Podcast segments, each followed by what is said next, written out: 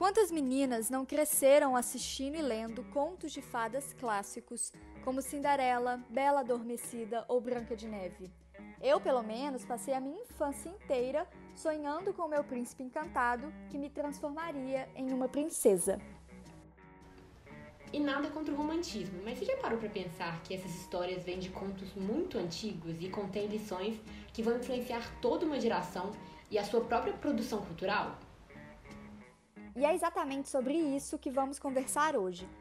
O nosso episódio vai ser dividido em duas partes. Primeiro, vamos contar para vocês alguns dos principais arquétipos encontrados nos contos de fadas clássicos e que lição de vida eles passam.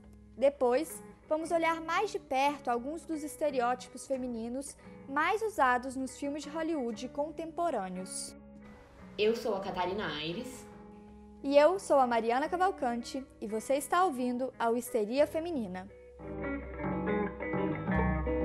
Você vai se arrepender de levantar a mão pra mim. Pro homem me ouvir, eu tenho que aumentar a voz. E quando eu aumento, ah lá, a escandalosa. Nossa, mas você tá de TPM, né? Tudo que eu falo, eu escuto que eu sou louca. E no final de tudo, ainda tive que escutar que meu posicionamento era mimimi. Fala que eu levo as não era coisa de mulher. da letra. Histeria feminina! Você já deve ter ouvido falar dos dois maiores escritores de contos de fadas, o Perrault e os irmãos Grimm. As histórias adaptadas pela Disney na segunda metade do século XX, na verdade, vêm de contos muito antigos que rodavam o mundo todo. E muitas delas eram muito mais trágicas e sangrentas do que os filmes de animação mostram. Esses contos ressoavam das vilas mais pobres até as casas dos aristocratas mais ricos da Europa no século XVII. O nome Contos de Fadas, inclusive, veio dos escritos de uma mulher. A Madame d'Aulnoy, uma aristocrata francesa, decidiu passar esses contos orais para o papel e desenvolveu narrativas mais longas e complexas. Foi aqui que ela intitulou as suas histórias como Contos de Fadas. Outras mulheres ricas da época também dedicaram um pouco do seu tempo ocioso à escrita deste tipo de narrativa, e na época elas eram conhecidas como as preciosas. Mais ou menos na década de 1690, Perrault percebeu a grande potência literária dessas histórias e escreveu Contos da Mãe Gansa, que contém versões populares de histórias como Cinderela, Chapeuzinho Vermelho, O Gato de Botas e A Bela Adormecida. Alguns anos depois, os irmãos Grimm também trabalharam nas suas versões de alguns dos contos de fadas mais famosos e foram seguidos por dezenas de autores. Aquelas mulheres que inicialmente narraram essas histórias ficaram esquecidas. E é claro que o sexo da pessoa que conta uma história influencia muito na perspectiva passada por aquela narrativa, principalmente histórias que eram escritas numa época tão patriarcal. A narrativa terá absolutamente uma tonalidade diferente de acordo com o sexo do narrador. E as versões dos contos de fadas que chegaram até nós sofreram uma enorme marca masculina. Isso nos faz questionar se aquelas princesas e donzelas representam verdadeiramente os sentimentos e impasses femininos. A maioria dos contos de fada foram escritos e contados por homens. Isso pressupõe que as personagens femininas são desenvolvidas a partir de projeções e da imaginação masculina. Essa representação feminina expõe as dificuldades que o próprio narrador, um homem, tem ao se relacionar com mulheres, ao viver o polo feminino e suas aspirações. Em uma sociedade estritamente patriarcal, a figura das princesas, como reflexo da ideia de seus narradores, reproduz há séculos um ideal que nunca se encaixou na real versatilidade e na independência das mulheres. Na nossa sociedade, espera-se que as mulheres possuam muitos atributos. Ela precisa ser prendada, educada, feminina, bonita, meiga, atenciosa, gentil, ter um corpo bonito, uma pele limpa e uma boa família. E então, é possível notar em todos os veículos de comunicação, nos livros, nas revistas e também nos contos de fadas, assim como nos filmes que os reproduzem, que para alcançar esse ideal é preciso seguir um padrão estrito de corpo e personalidade. Em Cinderela, Branca de Neve e A Bela Adormecida, Existem algumas mulheres que até fazem mágicas, mas a mensagem central não é a do poder feminino, e sim da impotência da mulher. O homem, ao contrário, é poderoso. Não só dirige todo o reino, como também tem o poder mágico de despertar a heroína do sono profundo com um simples beijo. A Cinderela, por exemplo, e a gente vai se aprofundar um pouco mais no conto dela mais tarde, é enaltecida por ser explorada dia e noite, trabalhando sem reclamar e sem se rebelar contra as injustiças. Ela chora em silêncio. E o seu comportamento sofrido é recompensado. Ela consegue conquistar e se casar com o príncipe. Bom, novas releituras como Valente, Frozen e Malévola vêm mostrando uma compreensão dos novos caminhos que o feminino tem tomado. Nessas novas releituras, as personagens principais encontram a redenção no amor, mas não é por meio do amor de um homem. O amor é experimentado através da relação de mãe e filha, no caso da Valente e da Malévola, ou de irmãs, no caso de Frozen. É um amor mais pleno, com menos amarras e bem mais liberdade, além de ser mais verdadeiro. Não é possível, em um único episódio, analisar os estereótipos específicos de cada conto de fadas, porque isso demoraria horas. Mas vamos falar de alguns dos principais encontrados em um dos contos mais readaptados do mundo, o da gata borralheira, ou Cinderela. Alguns estudiosos afirmam que esse conto foi originado no Oriente, por conta da busca pelo pé ideal para o sapatinho. Isso porque na China antiga, as mulheres chegavam a atrofiar seus pés, enfaixando eles a fim de conseguir diminuir o máximo o tamanho deles para se tornarem mais belas. Assim como em vários outros contos de fadas, houve uma adaptação pedagógica do conto da Cinderela, que focava o público infantil.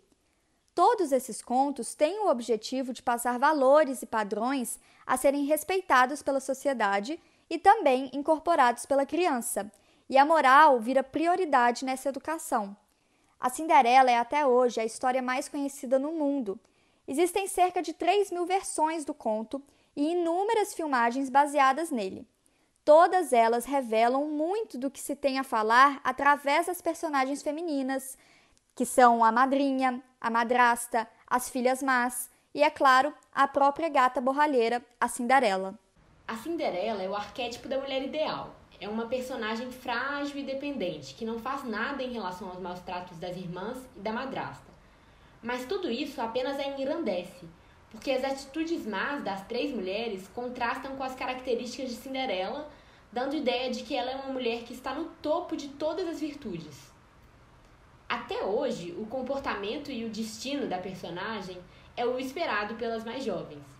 Já a madrasta e as irmãs trazem traços negativos das mulheres, especialmente na figura materna. No começo do conto, existe uma definição das características como se elas fossem hereditárias. De um lado, temos a pura bondade, a mãe e a Cinderela, do outro, a pura maldade, a madrasta e as meias irmãs. A madrasta existe para comportar todas as características más que uma mulher possui a inveja, a prepotência, a vaidade, a ambição. Tudo isso é passado pelo comportamento de uma mulher maligna e herdado para suas filhas. Mas apesar de toda a maldade da madrasta, Cinderela acaba por perdoá-la, porque a Cinderela é virtuosa. Já a fada madrinha incorpora os arquétipos de uma mãe deusa e mestra. Se a madrasta representa a parte má de uma mãe, então, a fada madrinha da Cinderela é a imagem arquétipa de uma mãe com o seu lado bom. Ela tem o papel de vestir a Cinderela e lhe proporcionar a felicidade. Ela então é uma deusa por possuir poderes mágicos e ela é mãe por cuidar da Cinderela para guiá-la no caminho certo. Inclusive, tem um diálogo com a Cinderela sobre a ida dela ao baile que ela enfatiza: Pois bem, se prometer ser uma boa menina, eu a farei ir ao baile. A gente consegue recolher arquétipos femininos como esse em vários outros contos de fada. Essas histórias ganharam uma função pedagógica, estão repletas de morais e lições que são passadas para essas crianças. Algumas muito interessantes, ensinam sobre respeito, amor, amizade, lealdade e gentileza. Outras, por outro lado, ensinam as crianças a como se comportar no mundo de acordo com seu gênero, classe social e aparência física. Mas não são só os contos de fadas que fazem isso. Quanto mais velho você fica, mais lições como essa você enxerga nos arquétipos trazidos pelo cinema.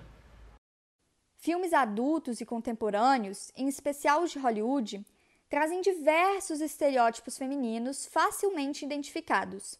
Um dos mais comuns são as mulheres que não conversam entre si, e se conversam, é sobre homem. Em 1985, uma super premiada quadrinista norte-americana chamada Alison Bechdel escreveu uma tese para filmes que consistia em três regras que aparentemente são muito simples. O filme precisa ter pelo menos uma cena em que ao menos duas personagens femininas apareçam e conversem uma com a outra sobre qualquer coisa que não seja homens. Surpreendentemente, muitos filmes, inclusive aqueles super aclamados por incluírem personagens femininas fortes, não passaram no teste. Isso mostra que as personagens femininas costumam mesmo ser definidas apenas pelos seus relacionamentos com homens, sejam eles de interesse amorosos, profissionais, familiares. E o mais assustador é que isso é proposital. Tem uma ex-roteirista chamada Jennifer Kleiser que contou que muitas escolas de cinema desencorajavam roteiros que contêm personagens femininas que conversam sobre qualquer coisa que não envolva um homem, porque isso, de acordo com eles, distrai a audiência. A imagem da donzela em perigo também é extremamente comum, especialmente em filmes de ação ou aventura. A donzela em perigo é geralmente jovem e muito atraente, alvo de algum vilão ou monstro ou mesmo um desastre natural. Ela é fisicamente fraca e totalmente dependente do herói, e como agradecimento por ter sido salva, ela se entrega ao personagem masculino. Nesse tipo de filme, nós temos também a femme fatale, o contrário da donzela em perigo. Ela é uma mulher misteriosa e sedutora, mas com moral duvidosa por possuir habilidade de manipular, principalmente homens. Ela é muito perigosa, sempre colocando os protagonistas em situação de risco de vida e muitas delas também são promíscuas e imorais. Também não dá para citar todos os tipos de mulheres retratadas nos filmes, tipos entre aspas, mas alguns dos mais famosos tipos são as mulheres cujas vidas se transformam com um bom trato no visual. Porque, independente dela ser super inteligente, simpática, gentil, ela precisa tratar o cabelo, tirar os óculos, passar maquiagem e colocar um lindo vestido com saltos altos para que um homem ou a sociedade inteira lhe dê valor. Temos também as mulheres que são deslumbrantes, mas desastradas. Essas aparecem muito em comédias românticas. A protagonista é essa mulher adorável, super inteligente, engraçada, linda, mas tem muito azar no amor. Mas uma personagem tão perfeita não seria capaz de cativar a audiência. O que a gente faz então? Desenvolve uma personagem complexa? Pensa num defeito realista para a protagonista do filme? Não. O problema delas é que elas são desastradas, bobinhas e engraçadas. Bom, outro tipo que também é muito comum são as mulheres que privilegiam a carreira em detrimento da vida pessoal e acabam descobrindo que são terrivelmente infelizes por isso.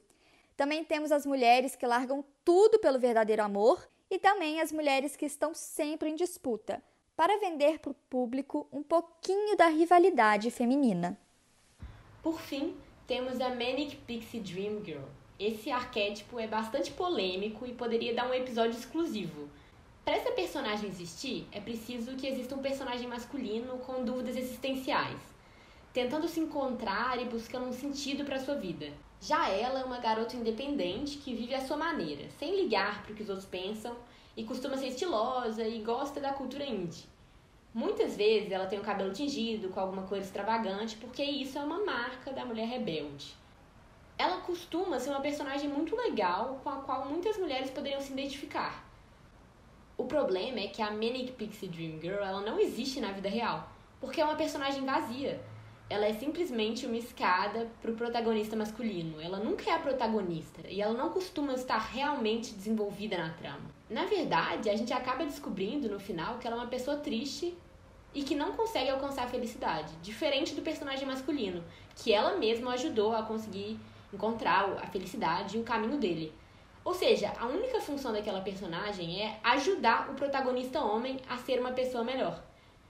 E na cultura indie, muitos homens acabam vendo esses personagens como uma mulher ideal, mas isso acabou virando uma piada, porque os próprios diretores e os homens do cinema que começaram a pensar nessa mulher como um ícone indie, na verdade objetificaram ela e esvaziaram toda essa personagem para se tornar apenas uma escada mesmo, para que esse personagem principal possa subir na vida. E a gente acaba sem saber o que era da vida dessa personagem, o que foi dela. Ela acaba sendo só uma coadjuvante para que o cara, para que o protagonista possa atingir todo o seu potencial.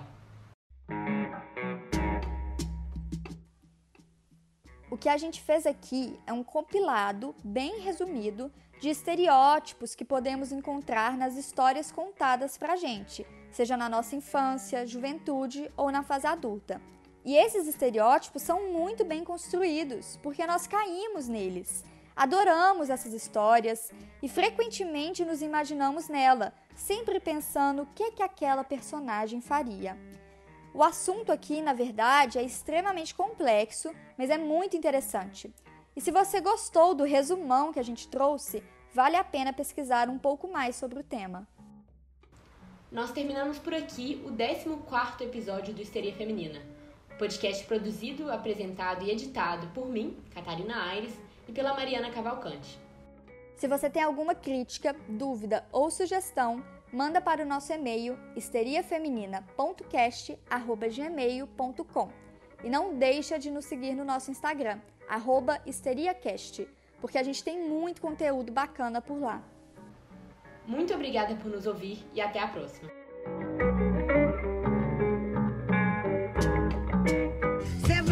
Arrepender de levantar a mão pra mim. Histeria Feminina!